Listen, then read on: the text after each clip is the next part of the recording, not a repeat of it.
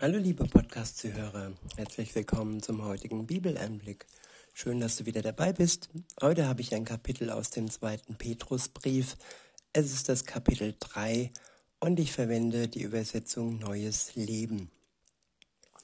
Der erste Abschnitt ist überschrieben mit Der Tag des Herrn steht bevor. Ja, es soll ein Freudentag werden und es soll ein Tag werden, an dem alles Schreckliche ein Ende findet. Es soll ein Tag werden, ähm, für den sich niemand fürchten muss. Es soll ein Tag werden, ja, wo jeder sich darauf freuen kann, weil er davor schon ja erlöst wurde von Jesus Christus und befreit wurde von seiner Schuld und das ewige Leben geschenkt bekommen hat. Und jeder, der das ewige Leben und den Geist Gottes in sich trägt, der kann sich freuen auf den Tag des Herrn, der bevor steht. In Vers 1 steht, dies ist mein zweiter Brief an euch, liebe Freunde, und ich habe in beiden versucht, eure Erinnerung aufzufrischen und euch damit zu einer gesunden sorry, Einstellung zu verhelfen. Ich möchte, dass ihr euch daran erinnert und versteht, dass die heiligen Propheten vor langer Zeit sagten, was die heiligen Propheten vor langer Zeit sagten und was unser Herr und Retter euch durch eure Apostel verkündet hat. Vor allem denkt daran, dass in den letzten Tagen Spötter auftreten werden die sich über die Wahrheit lustig machen und nur ihre eigenen Begierden folgen. Ja, alles wird in diesen Tagen heute schon auf den Kopf gestellt. Alles, was wahr ist, wird auf den Kopf gestellt, es wird verdreht und ja, und es wird gespottet über die Wahrheit. Die Mächtigen machen sich lustig über alles, was lebenswert und was liebenswert ist. Und sie haben keinen Respekt mehr, weder vor den Menschen noch vor dem Leben an sich.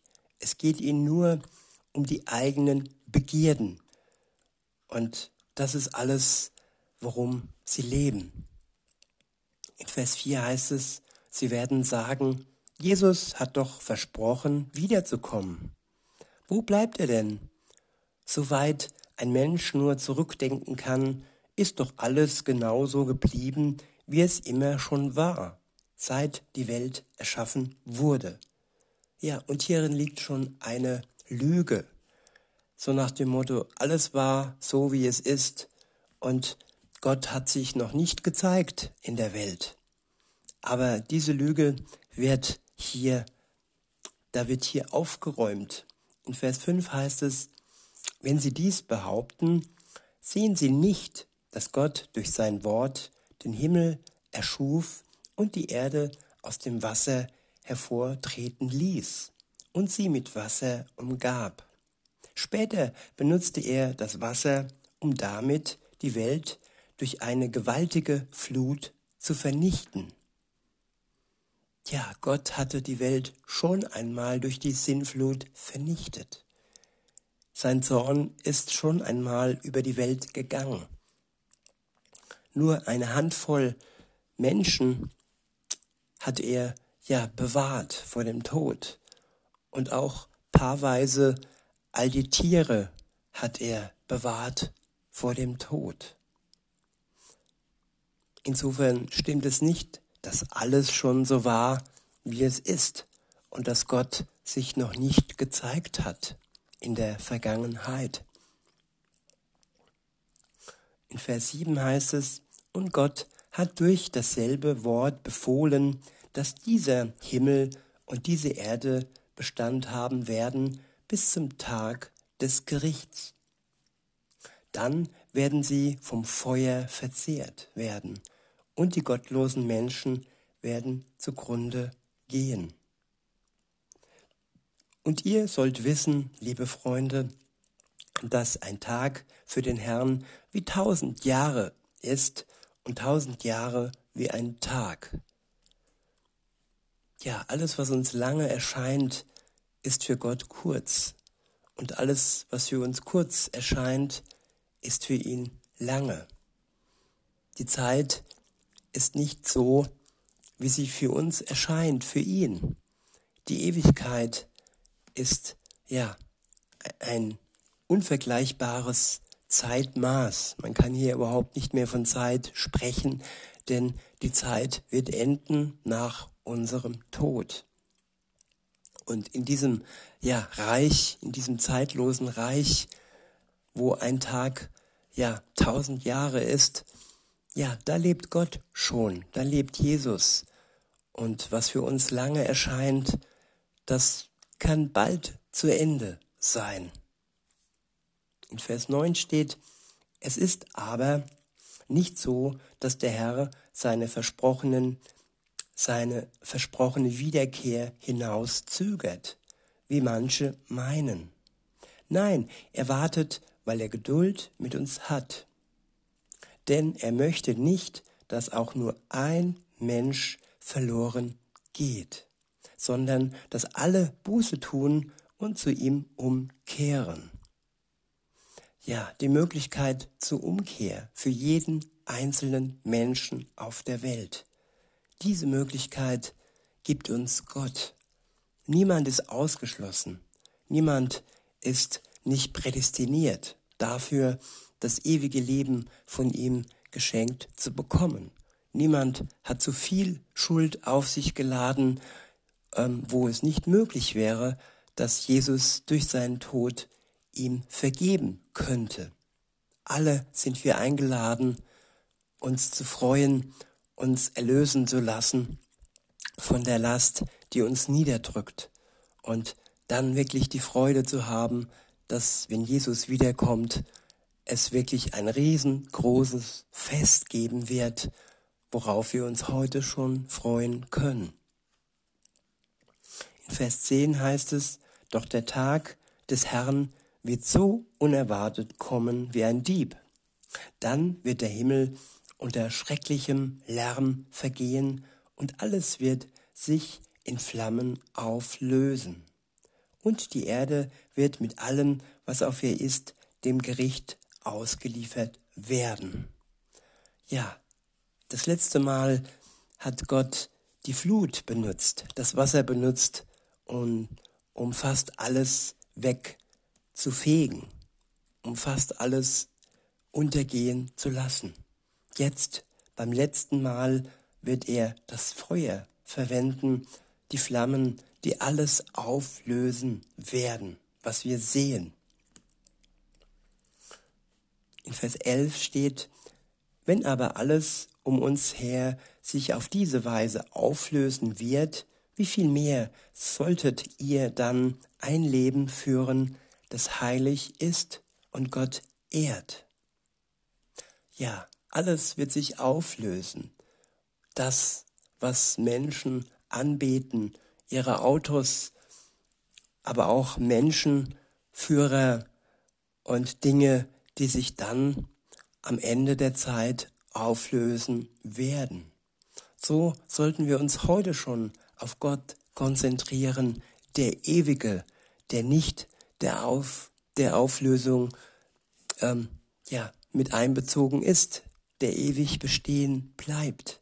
Und jeder, der an ihn glaubt, wird ebenfalls ewig leben und dem Feuer nicht preisgegeben. Der Tod wird über ihn keine Macht haben, genauso wenig wie er Macht über Jesus Christus hatte, der für uns starb am Kreuz und der auferstanden ist am dritten Tag. Und genauso wird es denen gehen, die an ihn glauben. Auch sie werden auferstehen zum ewigen Leben, nicht zur Verdammnis und nicht zur Auslöschung. In Vers 12 heißt es, ihr solltet diesen Tag erwarten und ihn herbeisehnen, den, den Tag, an dem Gott den Himmel in Brand setzt und die Elemente in den Flammen zerschmelzen. wie kann man nur solch einen Tag erwarten und solch einen Tag herbeisehnen? Ja, je schlimmer es wird in der Welt und je mehr kann es unsere Sehnsucht sein, dass dieser Tag all das Schlimme und all das Schreckliche in seinen Flammen ja, vernichten wird. Und wer Gott auf seiner Seite hat, der braucht keine Angst zu haben vor den Flammen, die all das Böse vernichten werden. In Vers 13 heißt es, wir aber erwarten den neuen Himmel und die neue Erde, die er versprochen hat. Dort wird Gottes Gerechtigkeit herrschen.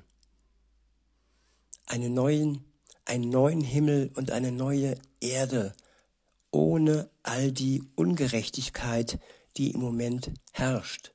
Dann wird es nur noch Gerechtigkeit geben, die Gott einsetzt.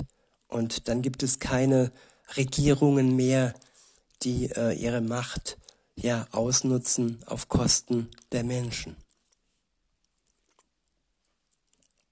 In Vers 14 heißt es, bemüht euch deshalb darum, liebe Freunde, ein reines und tadelloses Leben im Frieden mit Gott zu führen, während ihr auf dies alles wartet. Ja, ich möchte dir eine Frage stellen, liebe Zuhörerin, lieber Zuhörer. Hast du Frieden mit Gott? Ist zwischen dir und ihm alles geklärt? Ist alles bereinigt? Ist alles im Reinen? Wenn dies nicht so sein sollte, dann reicht dir Jesus heute die Hand und bietet dir einen Friedensschluss an. Ein Schluss für all das Alte, für all das, was hinter dir liegen kann, wenn du es hinter dir liegen lässt, wenn du es Jesus überlässt und dir die Last abnehmen lässt von ihm und bekennst, dass bis heute alles ja gegen seinen Plan gelaufen ist und du seine Gebote nicht befolgt hast und ja Egoismus und Selbstsucht ja dein Leben bestimmt hat.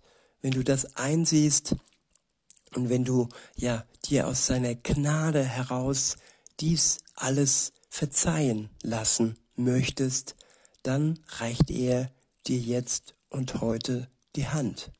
Dann rede mit ihm und bereinige, was ja zwischen euch liegt. In Vers 15 heißt es, und denkt daran, Gott wartet, damit die Menschen gerettet werden. Ja, er wartet auf dich, liebe Zuhörerin, lieber Zuhörer, damit genau du gerettet werden kannst.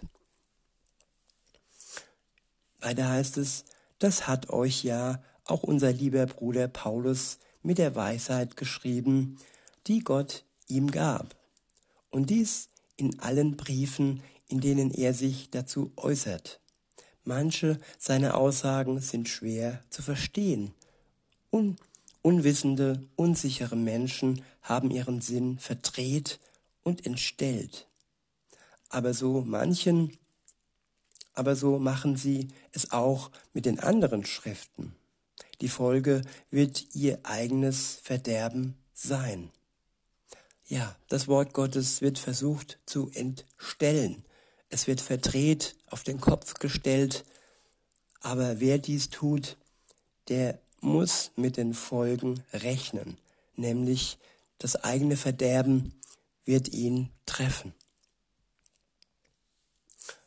In Vers 17 heißt es, ich warne euch rechtzeitig, liebe Freunde, damit ihr wach wachsam seid und nicht von den Irrtümern dieser Menschen mitgerissen werdet, die ohne Gesetz leben. Hier ist das Gesetz Gottes gemeint. Hier sind seine Gebote gemeint. Hier ist sein Liebesbrief gemeint. Es geht um die Menschen, die ohne Gott leben. Denn sie werden ja weggerissen werden und wenn wir uns auf diese Menschen konzentrieren, werden wir mitgerissen werden. Also sollten wir unseren Blick alleine auf Gott richten und nicht auf falsche Lehren, auf falsche ja, Retter in Gänsefüßchen, die uns verführen wollen. Weiter heißt es, ich möchte nicht, dass ihr euren sicheren Halt verliert. Ja, der sichere Halt, das ist Jesus Christus. Wer sich an ihm festhält, der ist sicher. In Vers 18 heißt es, wachst aber in der Gnade und Erkenntnis unseres Herrn und Retters Jesus Christus. Ihm gehört alle Herrlichkeit und Ehre, jetzt und in Ewigkeit. Amen. In diesem Sinne wünsche ich euch noch einen schönen Tag und sag bis denne.